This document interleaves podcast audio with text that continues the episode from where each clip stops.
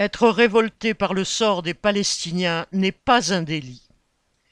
Dès le 10 octobre, le ministre de l'Intérieur, Gérald Darmanin, avait entériné les décisions des préfectures interdisant de protester publiquement contre le sort fait aux Palestiniens, contre les bombardements de Gaza, contre l'opération militaire israélienne en préparation.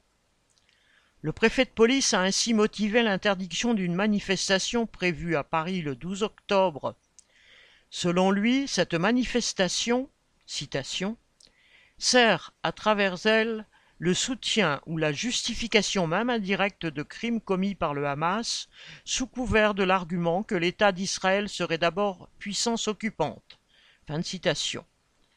L'arrêté préfectoral prévoit que, citation, la contre-offensive sur la bande de Gaza est de nature à amplifier les revendications et contestations, à radicaliser la mouvance palestinienne sur la voie publique. Fin citation.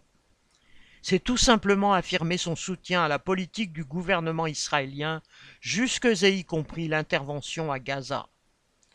À Paris, les manifestants ayant répondu à cet appel ont donc été immédiatement dispersés.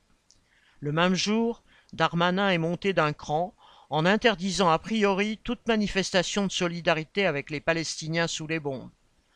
En vertu de quoi, treize manifestants, et évidemment pacifiques, ont été embarqués à Strasbourg samedi 14 octobre, des dizaines d'autres à Paris et ailleurs.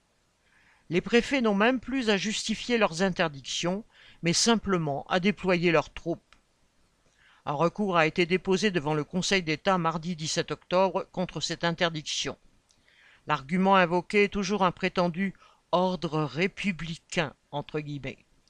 En fait, il s'agit d'ordonner à l'opinion publique de s'aligner, de gré ou de force, derrière la politique de l'impérialisme français et occidental, opportunément rassemblée sous le label de la lutte contre le terrorisme.